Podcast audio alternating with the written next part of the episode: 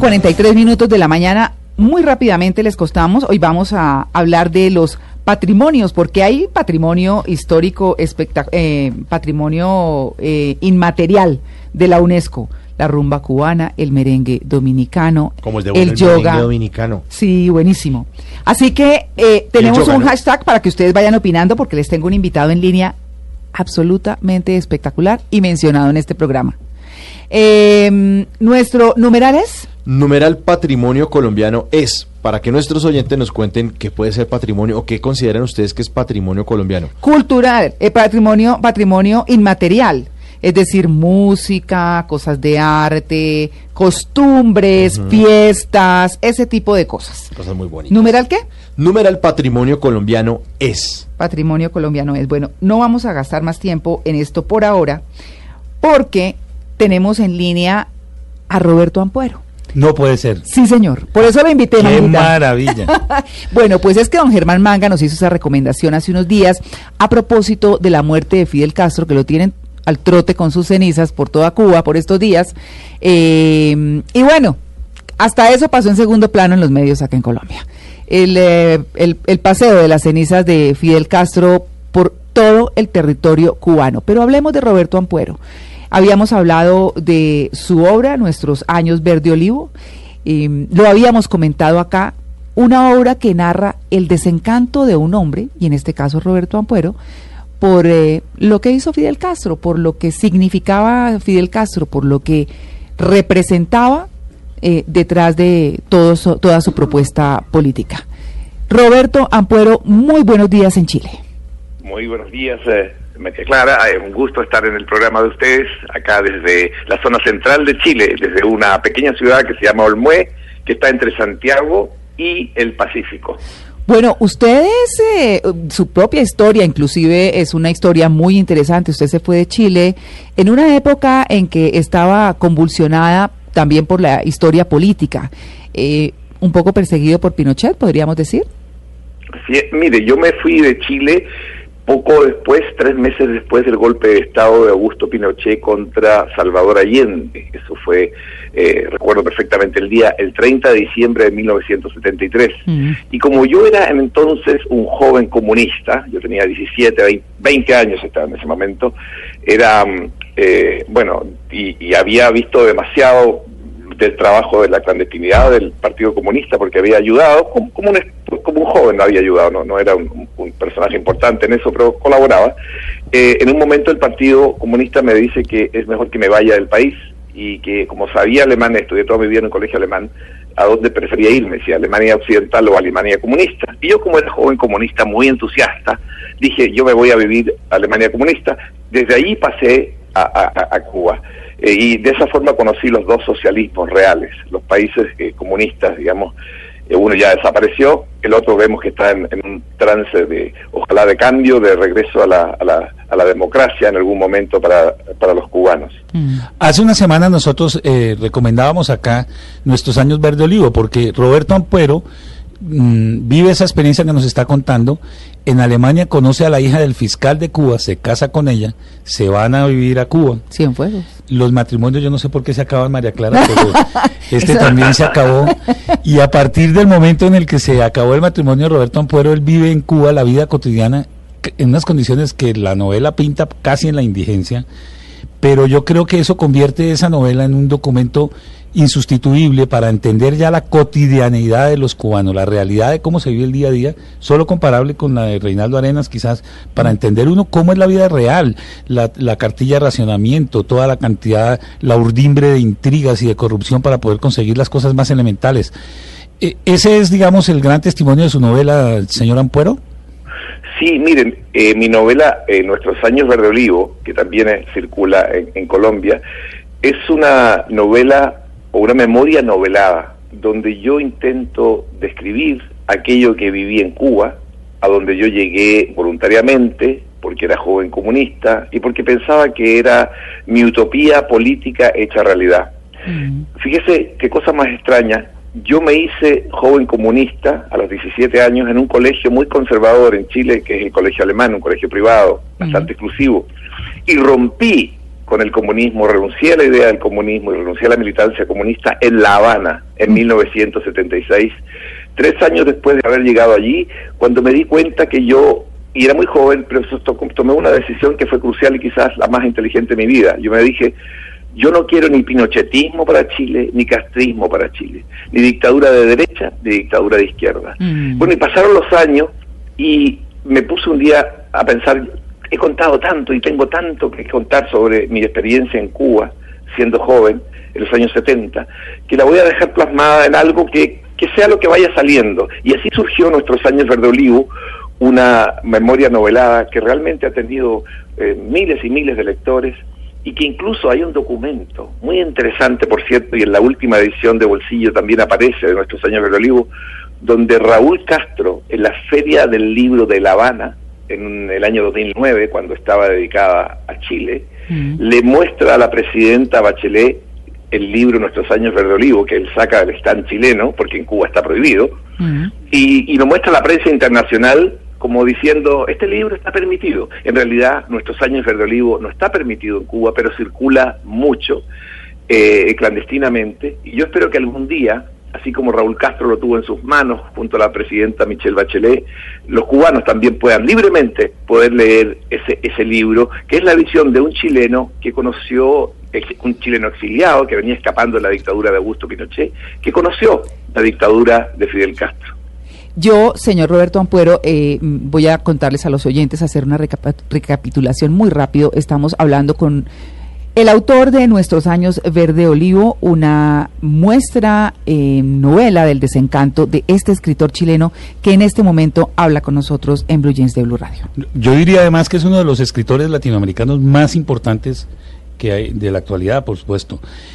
Yo tengo una curiosidad después de leer su libro y detrás del muro después. Eh, ¿Usted tuvo alguna eh, o tiene algún tipo de relación o comunicación con su ex esposa, la, la hija del, fiscal chileno? ¿Del fiscal eh, eh, cubano? del fiscal cubano.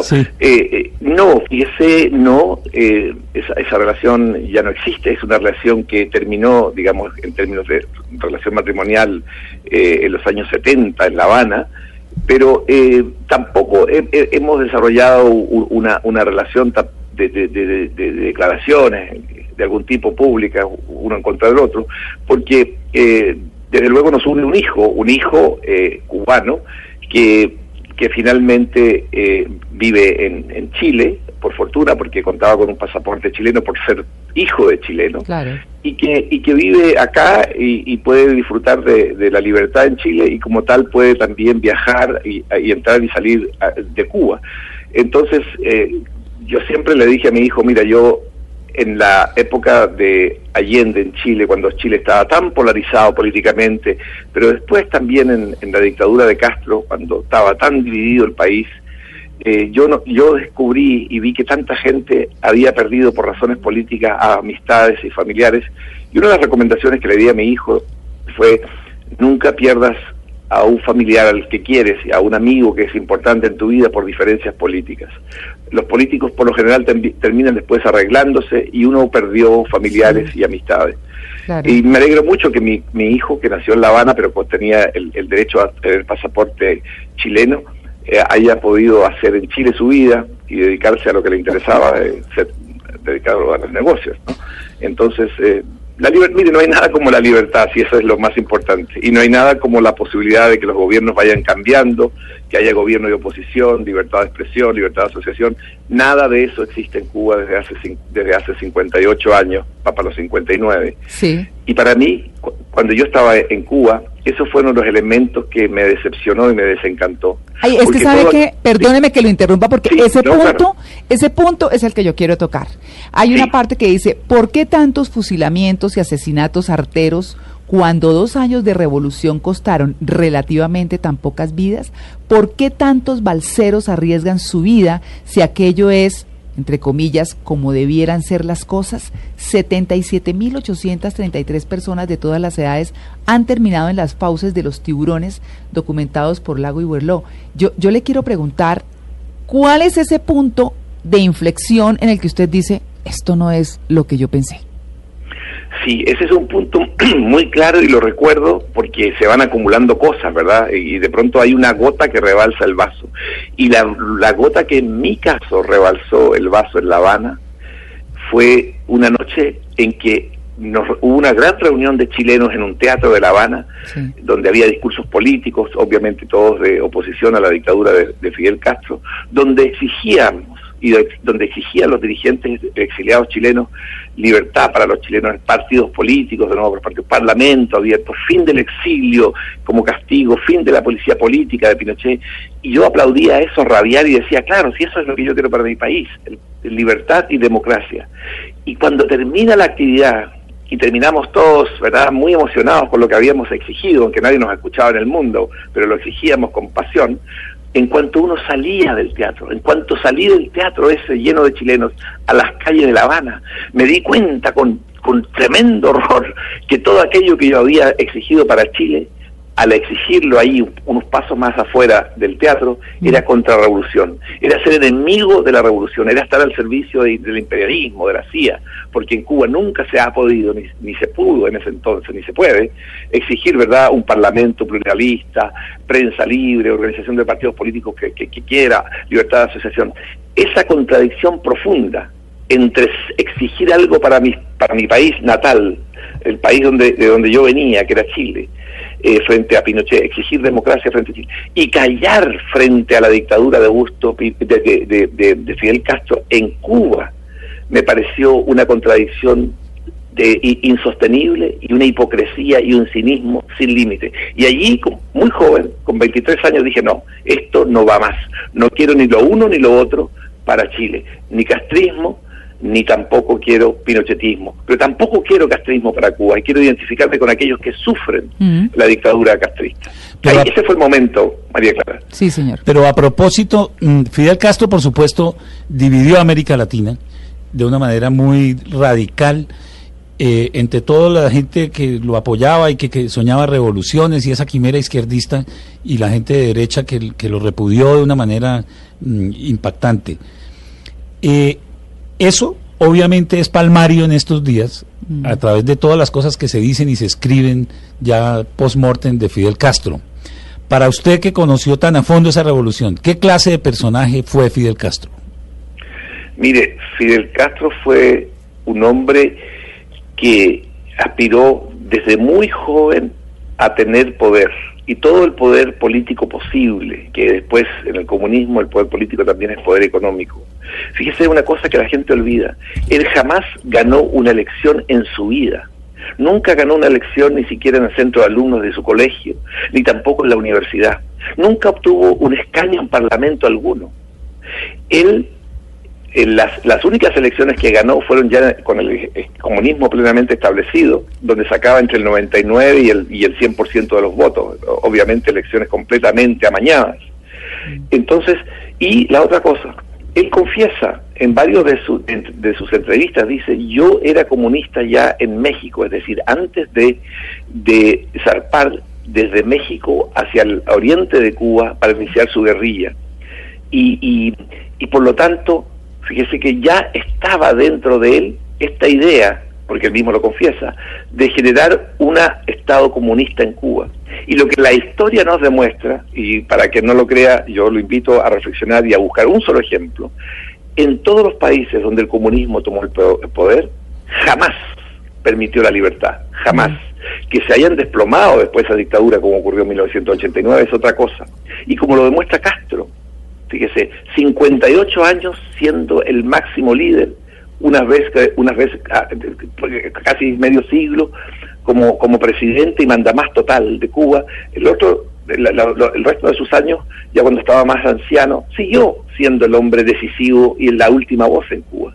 Nunca hubo esa, ese deseo por compartir o, o, dialogar con la ciudadanía y preguntarle si realmente, después de tantos decenios de dictadura, deseaban algo distinto. Y yo que soy un absoluto crítico de Augusto Pinochet y condeno sus violaciones de derechos humanos, sí tengo que hacer una diferencia, aunque digo que todas las dictaduras son iguales, sean de izquierda o derecha, entre Augusto Pinochet y Fidel Castro. ¿Y sabe la única diferencia que yo hago? Sí, eso es, lo que es que es que, es que Augusto Pinochet a quien condeno por su violación de derechos humanos, en un momento dice voy a consultar al país y voy a tenerme al resultado de las elecciones. Y, Fidel Castro nunca quiso hacer eso porque si él estaba tan seguro de que su gobierno era tan popular, que era tan fantástico el socialismo, pudo haber regalado un tapabocas al mundo entero, convocando a elección libre, pluralista, democrática y, democrática y secreta, y haber visto si la gente quería más decenios de castrismo o si ya estaba cansada con el régimen que le instauró en 1959. Y ya está de todas maneras implementado en, eh, en eh, en Cuba y ya está todo cuadrado desde hace rato. Pero, ¿me, permite una, una, una, reflexión adicional? Mm. Observen el llamado de Raúl Castro, si esto es muy siniestro. Mm. El llamado de Fidel Castro al pueblo de Cuba, y yo viví en Cuba, los llamados del partido del gobierno a la población son obligatorios de, cumplir. Mm. Y él dice, salgamos, están invitados los cubanos, ¿verdad?, a despedir los restos de Fidel Castro, pero no solamente a eso, Mm. que sería algo que uno podría decir, bueno, ¿por qué no? No, mm. al mismo tiempo, él llama a los cubanos a firmar el juramento de lealtad hacia el concepto de revolución, y estoy citando palabras de él, mm. eh, eh, firmar juramento de lealtad hacia el concepto de revolución de Fidel Castro. Es decir, estos Castro no solamente han marcado la vida de los últimos 58 años, 59 años de Cuba, sino que además pretenden seguir definiéndolo hacia la eternidad, después de muerto Fidel Castro. Yo diría Quieren amarrar al pueblo cubano. Eh, yo diría que pretenden seguir en, el, en, lo que les interesa, que es el poder y el mundo de dinero que tienen ellos. Así es. Sería sí, sería fundamental. Su capitalismo haya escondido. Eh, claro, exactamente.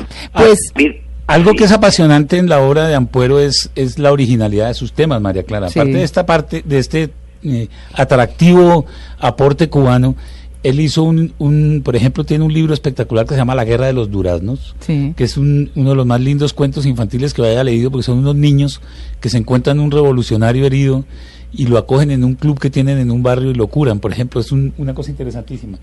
Y ahora, al regresar a una casa una mañana tras una gira artística por Nueva Orleans, un músico itinerante descubre que su mujer duerme en su lecho con un espléndido veinteañero. Es, esa es, la nueva novela. La sonata del olvido. Yo sí, quisiera, que antes de que despidamos a, Roberto, eh, que nos cuente un poco cómo es esa nueva novela. Muy bien. Y de qué se trata. Sí, yo quiero mencionar brevemente, tengo alrededor de 15 novelas que están traducidas a, 14, 16 idiomas, están también hasta en el Asia, en Japón, Corea del Sur, Taiwán, en fin, em, en Europa y América Latina. Y mi última novela, que espero ir a presentar pronto, el 2017, sí, a, Colombia, donde tengo tantos lectores, eh, se llama Sonata del Olvido. Y es una novela muy lúdica, es la de un personaje, este es un tema ¿verdad? dentro de la literatura mundial, un personaje que va en busca de su autor porque siente que la vida que él le está dando dentro de una novela no es la vida que le acomoda. Y en ese viaje de búsqueda con el, eh, del autor se encuentra en la ciudad de Valparaíso, aquí en el Pacífico, en la costa chilena, con alguien que es también un personaje de la literatura eh, y, un personaje recurrente, con Mefistófeles, con el diablo, que le mm. ofrece un pequeño acuerdo eh, y, lo lleva a recorrer eh, los mundos y los aposentos donde habita el diablo, Mefistófeles, que aquí se llama Máximo de Ángelis, y donde se encontrará el lector, entre otras cosas, con, con una habitación que comparten cada uno en su cama de una plaza, pequeñito cuarto, comparten ya en el infierno Fidel Castro y Augusto Pinochet, donde conversan acerca de lo que ha sido su vida. La novela tiene muchas de este tipo de, imágenes, no, no es, no gira en torno a los dos dictadores, pero también los menciona como personajes del pasado, que pertenecen al pasado. Bueno, pues eh, entonces dejamos un poquito de lado con esa obra las novelas policíacas suyas donde eh, estaban protagonizadas por Cayetano Brulé. Lo dejamos un ratico descansar, pero, pero, pero mi queridísimo escritor Roberto Ampuero, nosotros estamos felices, agradecidos porque haya eh, aceptado esta invitación. Aquí estamos volados de tiempo con las noticias, pero quiero, quiero que cuando venga a Colombia, por favor nos visite en Blue Radio. Eh, y se siente con nosotros hablar de todas esas historias y hablar de sus obras y hablar de todos esos personajes que han acompañado sus obras y que nos tienen encantados, la verdad. Muchas gracias. Eh, cuenten por favor con eso y es un gusto, para mí siempre un gran gusto ir a Colombia. Tengo grandes lectores y grandes amigos y grandes editores, así que feliz de, de viajar este 2017 a Colombia a presentar mi nueva novela Sonata del Olvido. Muchas gracias, que esté muy bien. Felicidades en Chile, Roberto Ampuero. Hasta pronto, igual para ustedes.